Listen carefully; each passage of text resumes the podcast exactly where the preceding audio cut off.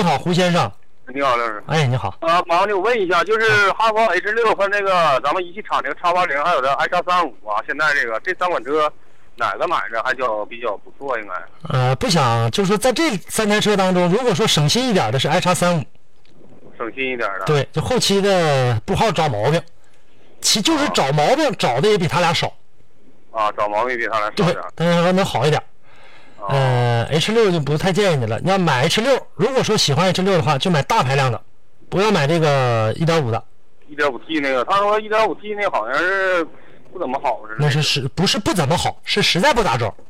是不咋着。对，那车我说说心里话，就是卖个样子。大伙儿买它，无非就是刚开始出来的时候卖多火呀，现在你看谁还看它对对对。啊？要买就买二点四的，要么就买柴油的，啊。柴油犯不上买它了。对呀、嗯，所以说就这个，在你这个选择当中，要看就看 i 叉三五是吧？